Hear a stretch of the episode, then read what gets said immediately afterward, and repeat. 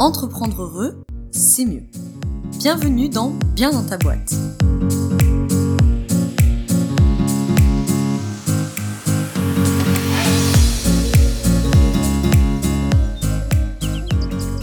Bienvenue dans ce nouveau podcast. Je suis très heureuse que tu sois là aujourd'hui. Ça veut dire que soit les épisodes précédents t'ont plu et que tu es encore là, soit que tu viens de découvrir, en quel cas je t'invite à écouter l'épisode de présentation si tu veux savoir un peu ce qui est bien dans ta boîte, et à écouter le premier épisode s'il t'intéresse, où on parlait de la peur de se lancer. Aujourd'hui, on va te parler d'association. Pourquoi je dis on? Bah Parce qu'aujourd'hui, je ne serai pas seule. Je te propose une discussion que j'ai eue avec Florian Truchot. Et Florian, il vient de nous parler aujourd'hui de son expérience en tant qu'associé de Fantassin, où ils sont deux, donc deux associés, Florian et Geoffrey. Et aujourd'hui, je discute avec Florian. Donc, on va parler des avantages, des inconvénients de s'associer, comment s'est faite leur association. Il te donnera aussi ses conseils pour démarrer une bonne association, que ça se passe bien, et aussi comment on communique entre associés. C'est surtout pour ça, en fait, que je suis allée le voir, parce que euh, je pensais que parler d'association, c'était très important, parce que peut-être que toi, tu réfléchis à t'associer, et je pense que ça peut aider euh, ceux qui veulent éventuellement s'associer, ou peut-être même te donner l'idée de t'associer, peut-être que tu n'y avais même pas pensé. Mais être associé, et c'est bien, euh, encore faut-il qu'on arrive à communiquer. Alors la communication, tu me diras, dans le milieu de l'entrepreneuriat, ce n'est pas que entre associés. C'est aussi avec nos clients, c'est avec les fournisseurs, c'est avec nous-mêmes aussi des fois.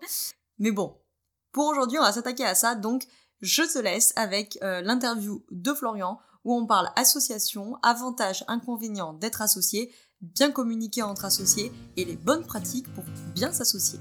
À tout à l'heure.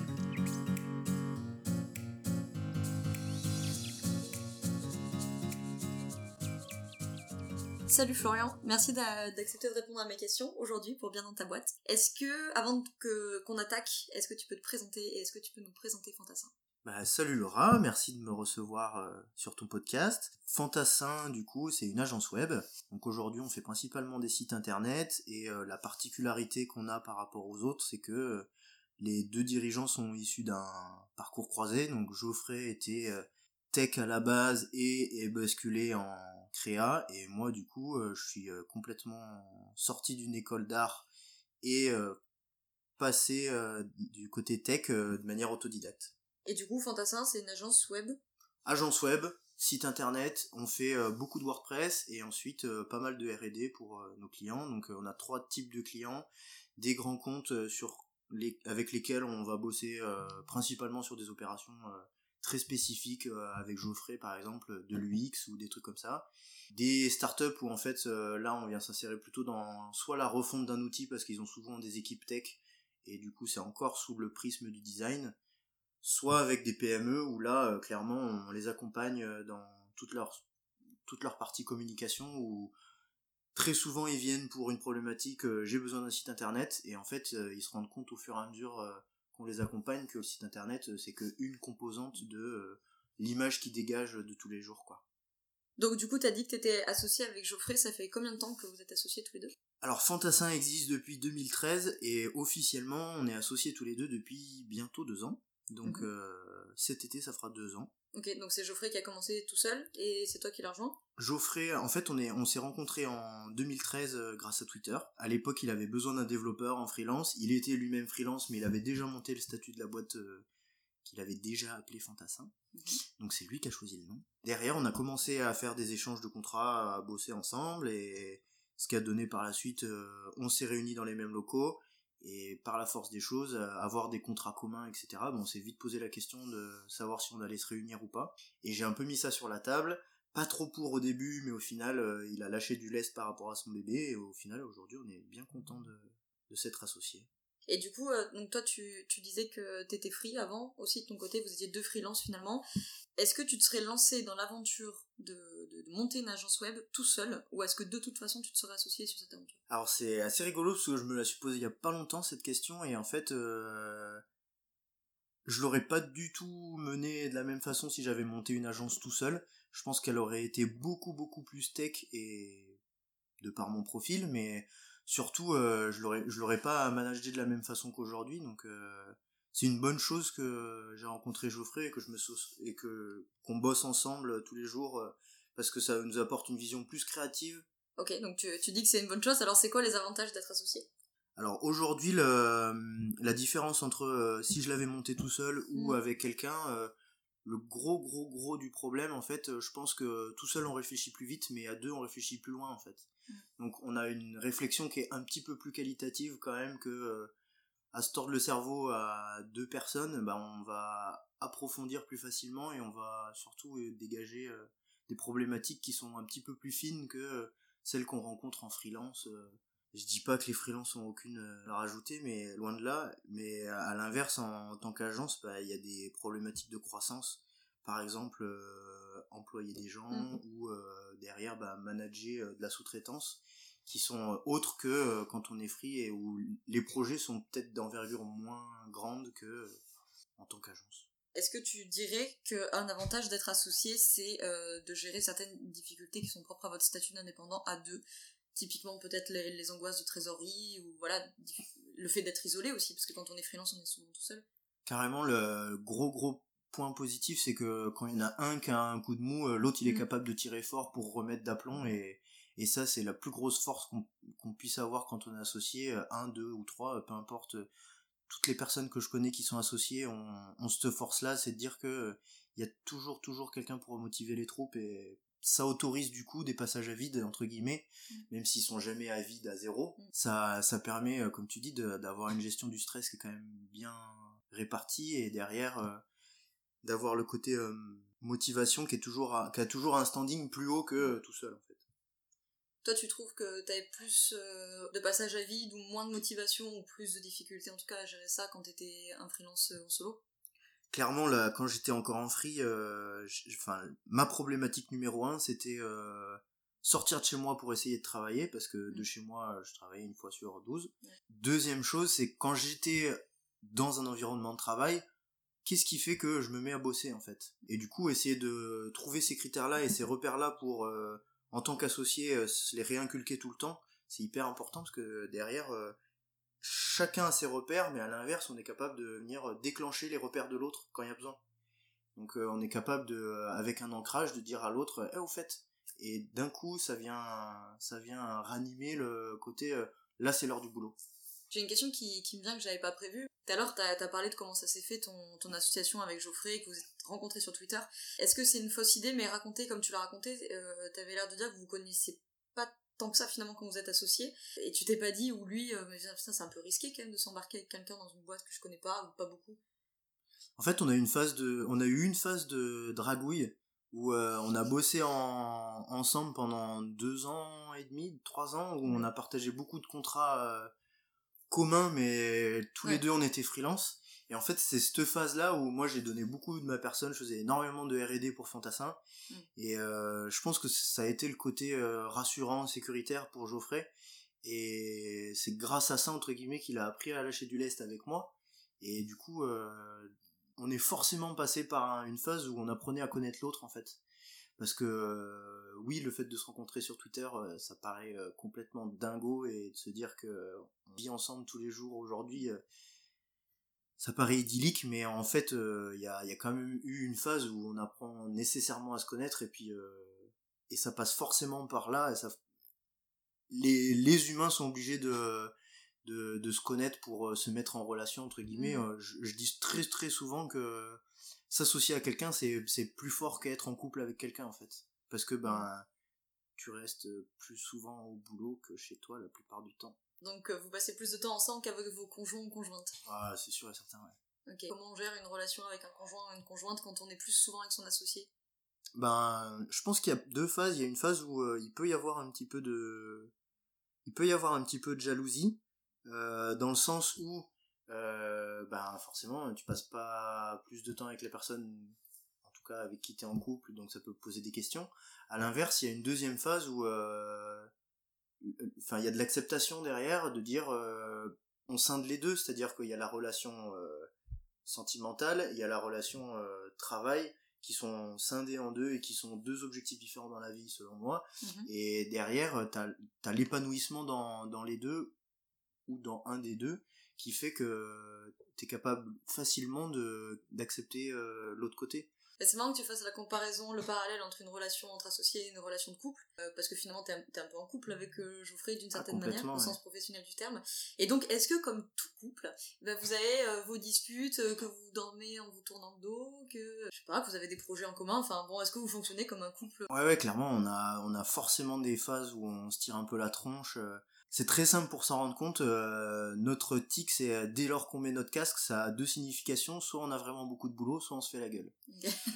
Alors le fait de mettre le casque, ça veut juste dire à l'autre, euh, là il faut pas trop me titiller parce que ça, ça peut vite monter dans les tours. Ou émotionnellement, je suis pas capable de recevoir ce que tu es prêt à me dire.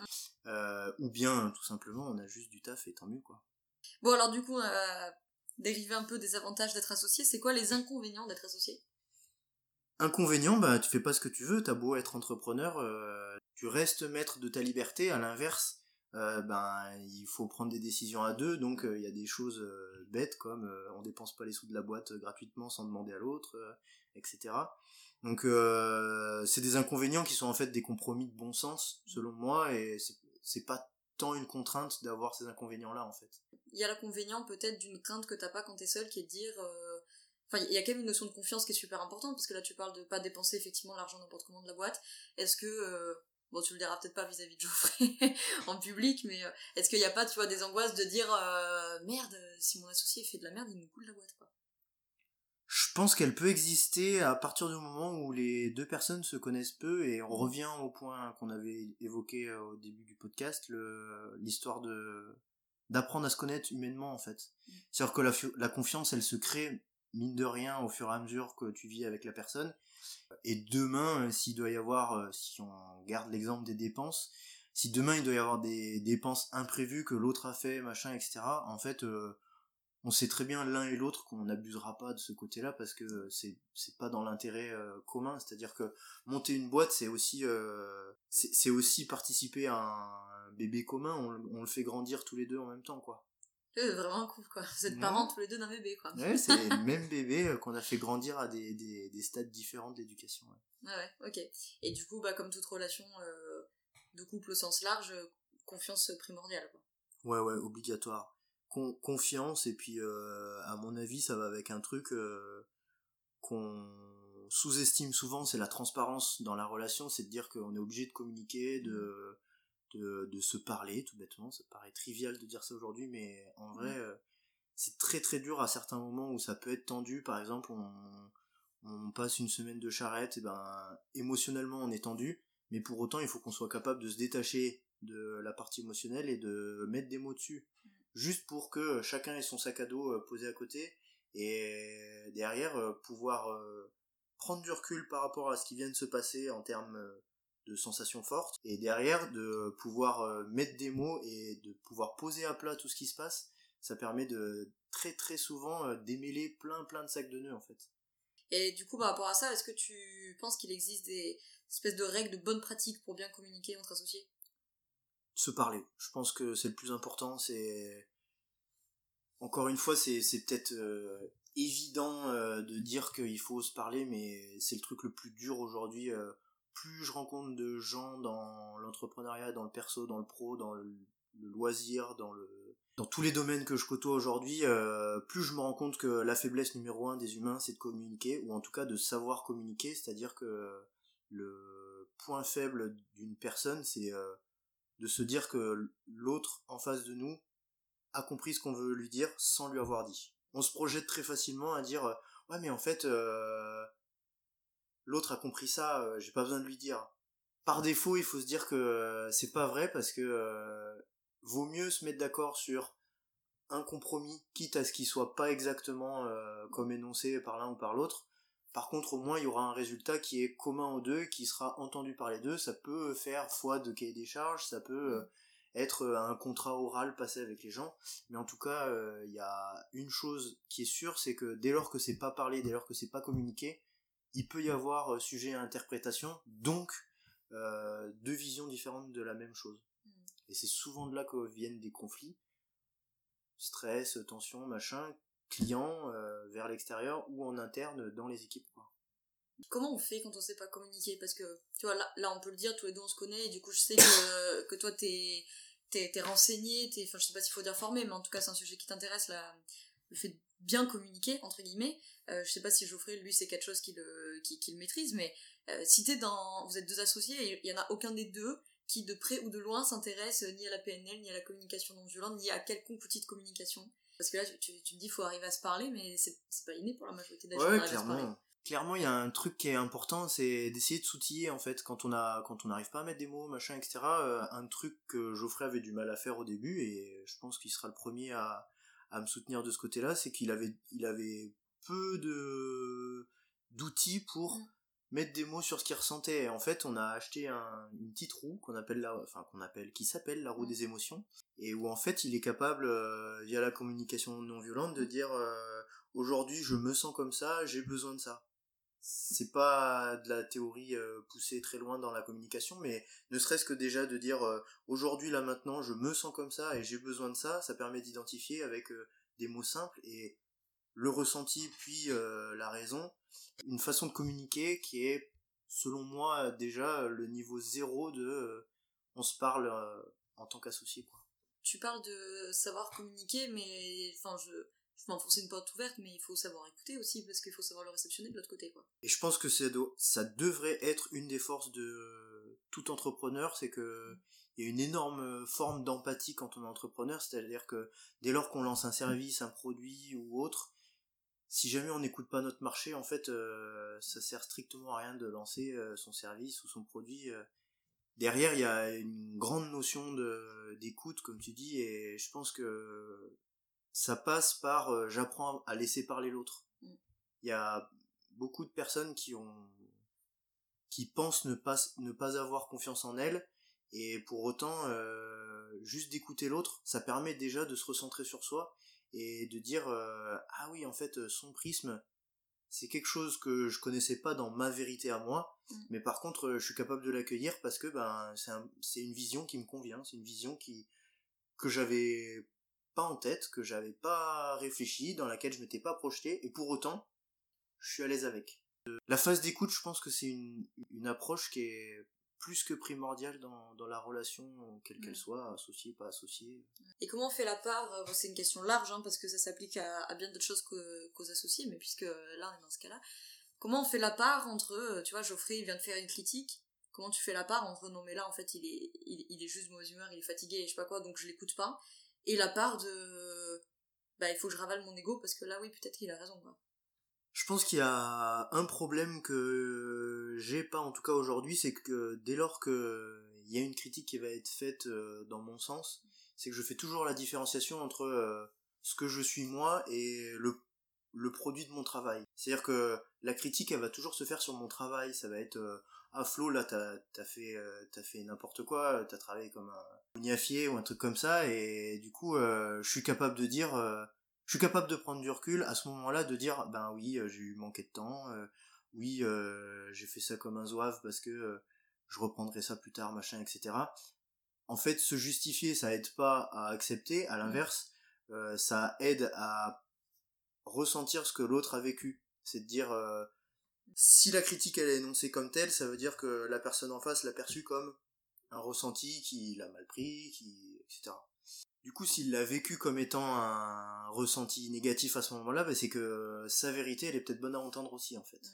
Prenons le temps d'écouter l'autre, même si, eh ben, à certains moments, euh, il peut y avoir des moments de fatigue d'une part et d'autre, et d'autre côté, eh ben, peut-être qu'il y a des mots qui sont mal formulés, ou en tout cas qui sont peut-être mal accueillis de l'autre côté. Mhm. Euh, il faut quand même prendre le temps de le les écouter pour euh, se poser la question de est-ce qu'à ce moment-là, c'était euh, la fatigue, le stress qui a parlé, ou bien c'était l'émotionnel qui l'a ressenti de telle façon, et à ce moment-là, ça trompe peu de fois, quoi. Et tu as parlé au tout début de, de, ta réponse que t'étais quand même relativement capable de faire la différence entre euh, une critique sur ta personne et euh, ton travail. Est-ce que tu crois pas que c'est quand même une difficulté quand on est entrepreneur Peut-être que ça l'est moins quand on est associé. Euh, mais quand on est toujours tout seul face à son produit, son service, sa boîte, machin, en plus son bébé, parfois on a vachement de mal à accueillir les critiques sur son produit, service, etc.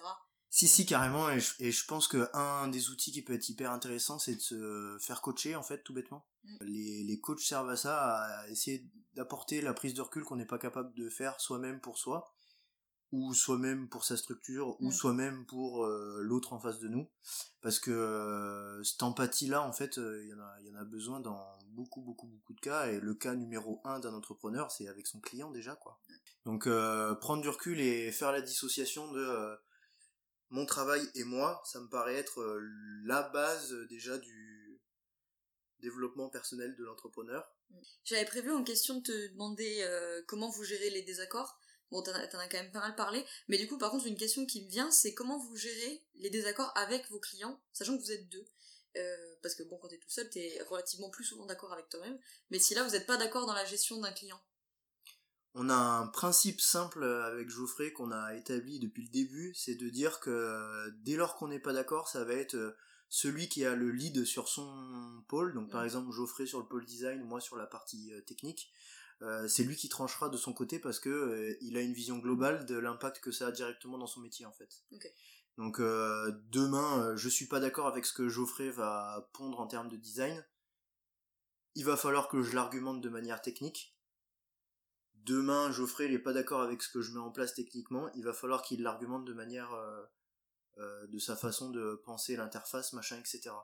C'est-à-dire que si le client demain il arrive avec euh, une problématique qu'on est capable de gérer, mais de deux manières différentes, avec deux prismes euh, qui seraient contradictoires, eh ben on trancherait chacun de notre côté avec nos compétences.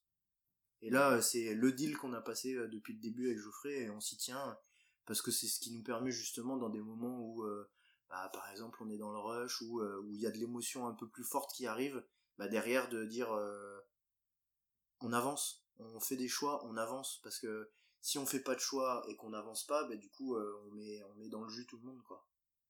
Quel conseil tu donnerais s'il y a potentiellement des entrepreneurs qui réfléchissent à s'associer euh, de, de bonnes pratiques pour bien s'associer? Une, une des bonnes pratiques, s'il devait y en avoir qu'une, c'est assez difficile à, Ah, à définir. Euh, je pense que en un, c'est apprendre à se connaître, euh, mine de rien. On, Mhm. en revient souvent au même point, c'est de dire qu'il faut passer du temps avec l'autre pour euh, comprendre ses réactions, appréhender sa manière de gérer des projets. mais il faut que la relation soit avant tout professionnelle et de dire que on bosse ensemble parce que on s'entend sur la façon de travailler pas parce que euh, on va boire des coups le soir Mm. ensemble, pas parce que euh, on aime bien euh, se faire des blagues, machin, etc. C'est-à-dire que la, rela- la relation, elle est avant tout euh, dans le respect, mais dans le respect du boulot de l'autre. Mm. Je pense que c'est ça le conseil numéro un de de l'association, c'est de créer un climat de confiance et de respecter l'autre pour pour ce qu'il est, parce que bah chacun a ses qualités et ses défauts humains et heureusement. Est-ce qu'on peut être ami avec son associé? Je pense qu'on le devient, ouais. Moi, euh, par exemple, euh, avec Geoffrey, euh, on s'est vite entendu. On a fait notre premier rendez-vous, qui est sans doute le pire rendez-vous du monde dans l'histoire des rendez-vous de la Terre. Au niveau Et- RH, quoi, disons. On va dire comme ça, ouais. Et en fait, on, on a créé une complicité qui fait que on est devenus amis au tel point que aujourd'hui, dans la boîte, tout, nous- tout le monde nous surnomme Tic et Tac, quoi. Donc tu considères que c'est ton ami? Aujourd'hui, c'est mon ami, c'est clair. et est-ce que vous partagez des choses d'amis? C'est-à-dire, est-ce que en plus du travail, vous allez, je sais pas moi, boire des verres ou faire du sport ensemble ou quoi que ce soit? Carrément, on s'organise des week-ends au ski ou autre, il n'y a pas de... On, Donc êtes vraiment tout le temps ensemble. on est euh, peut-être même encore plus souvent ensemble euh, que en dehors du boulot. Est-ce que, parce que là tu me dis que, enfin, je, je, je trouve que tu édulcores, tu n'édulcores pas les difficultés, par exemple de, de, communication ou quoi que ce soit, mais finalement ça s'est quand même plutôt bien passé. J'ai l'impression pour vous, euh, ça a l'air de s'être fait assez simplement et vous vous entendez bien, vous êtes amis, machin. Bon, ok. Mais peut-être que moi je suis trop angoissée. Moi l'angoissée que suis-je? Je me dis putain, euh, je m'associe avec quelqu'un, qu'est-ce qui se passe si pour le coup on s'entend plus et qu'on se sépare? Est-ce que tu as pensé à ça quand tu t'es euh, associé avec lui? Est-ce que c'est quelque chose qui t'angoisse au quotidien? Est-ce que tu conseillerais aux gens de, de penser ça ou de dire non, non, on verra un moment venu Comment on gère la, bah, la rupture en fait quoi Je pense qu'en fait, faut la gérer tant que ça va bien avec la Ouais. personne. C'est-à-dire qu'il faut en parler ouvertement et le premier truc qu'on a fait avec Geoffrey, avant de se dire on s'associe, on s'associe pas, c'est qu'est-ce qu'on met dans le pacte d'associé en fait. Mm. c'est ce qui permet de protéger juridiquement en tout cas les deux personnes et, euh, et on est obligé de trouver des compromis pour l'un et pour l'autre mais il faut que dans un, dans un cas comme dans l'autre les deux soient gagnants en fait c'est à dire que s'il y en a un qui part et eh ben faut pas qu'il soit lésé par rapport à ce qu'il a apporté dans la boîte et quand l'autre il parte il se retrouve pas avec bredouille parce que euh, il a quand même capitalisé au sur le sur la renommée, la marque, etc. de la boîte. Donc, euh, mmh. ce qui est important à mon avis de mettre en place, et dès le début, c'est un pacte d'associés, c'est clair et net. Et surtout que le pacte d'associés reflète ce que les deux personnes apportent à la boîte au jour le jour, en fait. C'est un contrat de mariage. Ok. Et le pacte d'associés, il est écrit, il est verbal, il est... Euh écrit, surtout écrit, signé de 2, 3, 4, 5, 6 associés qu'il y aura, peu importe.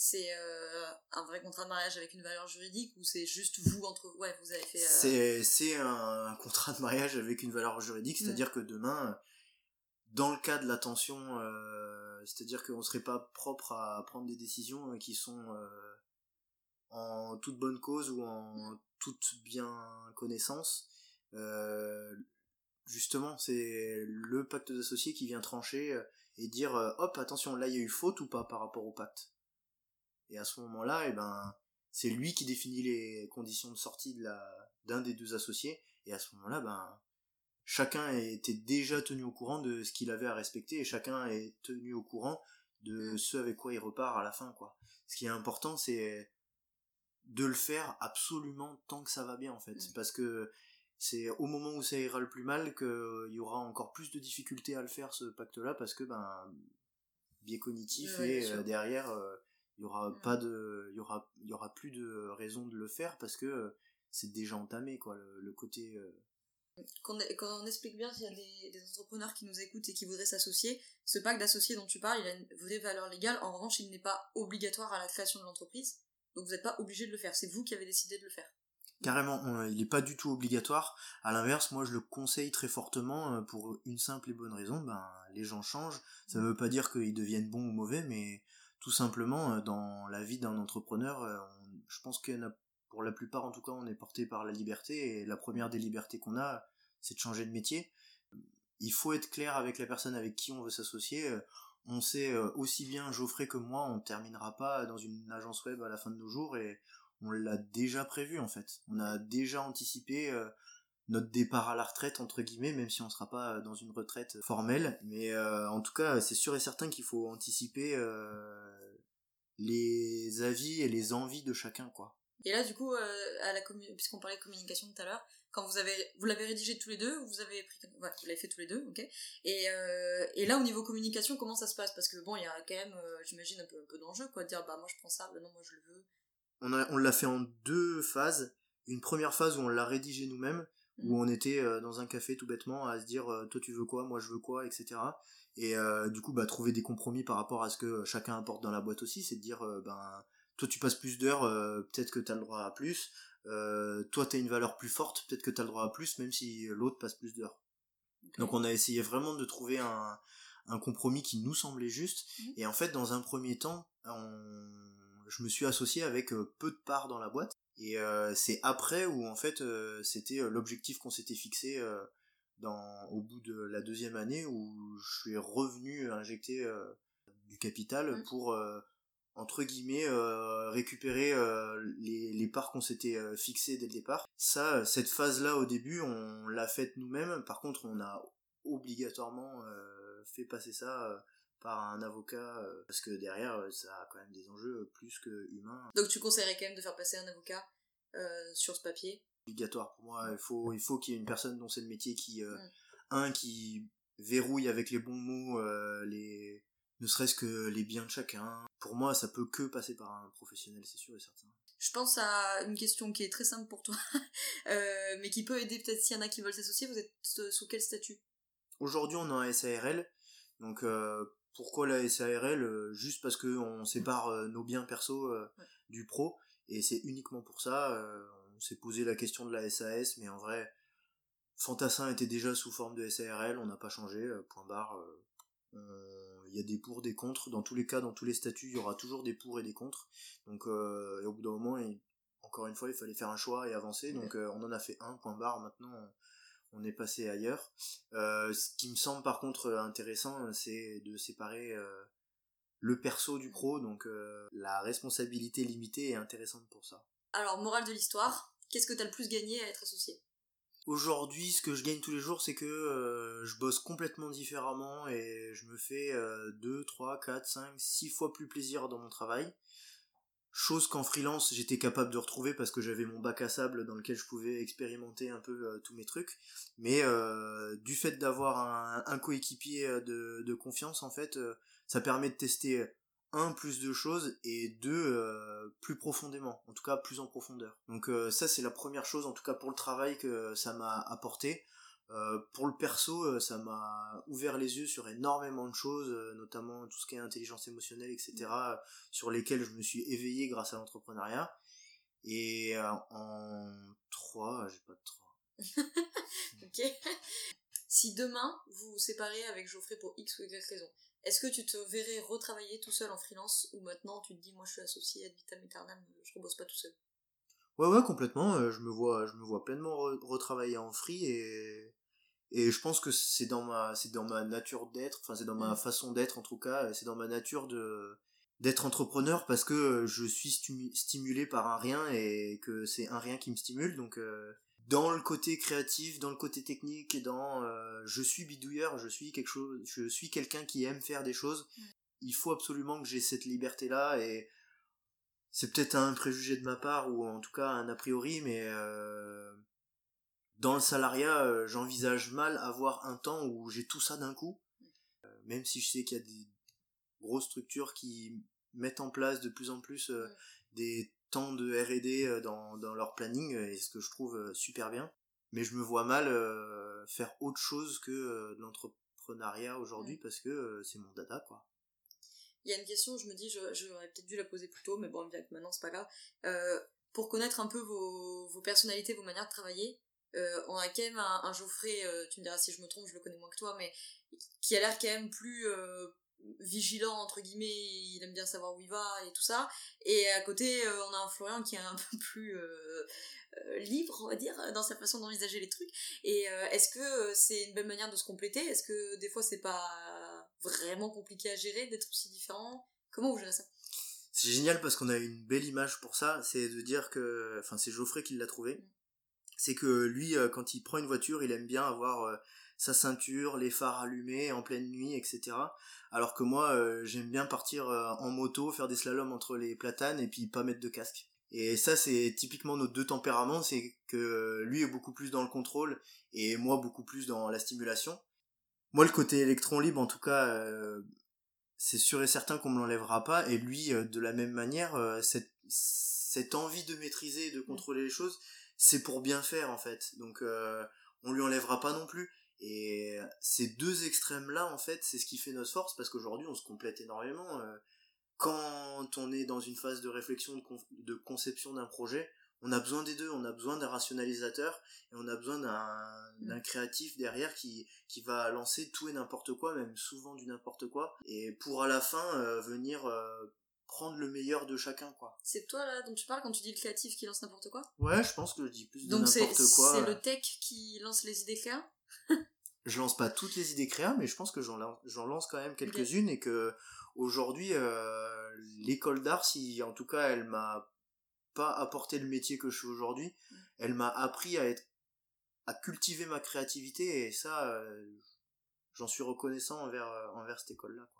Et alors du coup, tu nous as dit ce que tu avais le plus gagné entre guillemets, qu'est-ce que tu as le plus perdu ou bon c'est peut-être pas le terme le plus approprié mais euh, sur quoi j'ai fait le plus de compromis aujourd'hui euh, je saurais pas le dire parce que euh, je suis toujours le dernier à arriver au boulot je suis toujours le dernier à partir du boulot mais pour autant je suis pas sûr qu'aujourd'hui je fasse énormément de compromis parce que justement Geoffrey comme moi on respecte l'autre et on on a vraiment ce temps de liberté qui nous est propre. C'est-à-dire que Geoffrey, il a besoin d'aller à son crossfit et moi j'ai besoin d'aller à mon ping-pong.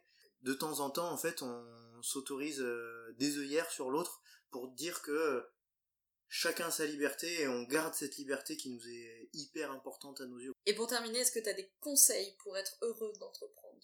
Pour moi, le conseil numéro un, c'est s'écouter et surtout euh, garder euh, l'intégrité ou l'authenticité qu'on a dans, dans, dans l'entrepreneuriat. C'est-à-dire que c'est pas parce qu'un client va nous pousser à euh, ne plus être nous-mêmes ou en tout cas va essayer de nous surmener ou va essayer d'agir d'une façon ou d'une autre sur le côté plus émotionnel de nous du côté humain en tout cas euh, qui va venir altérer ça euh, je pense qu'il faut qu'on reste euh, on reste nous-mêmes qu'on s'écoute selon moi le travail ça doit pas être une contrainte mais ça doit être un plaisir en fait donc mmh. si déjà tous les matins se lever c'est une contrainte c'est peut-être que ben c'est pas c'est pas la situation la, la mieux en tout cas pour le moment et c'est là-dessus où, où je conseillerais de rester authentique par rapport à ça J'allais dire Truchot, mais je vais dire Florian pour l'interview. Merci Florian pour ta réponse. Merci à toi.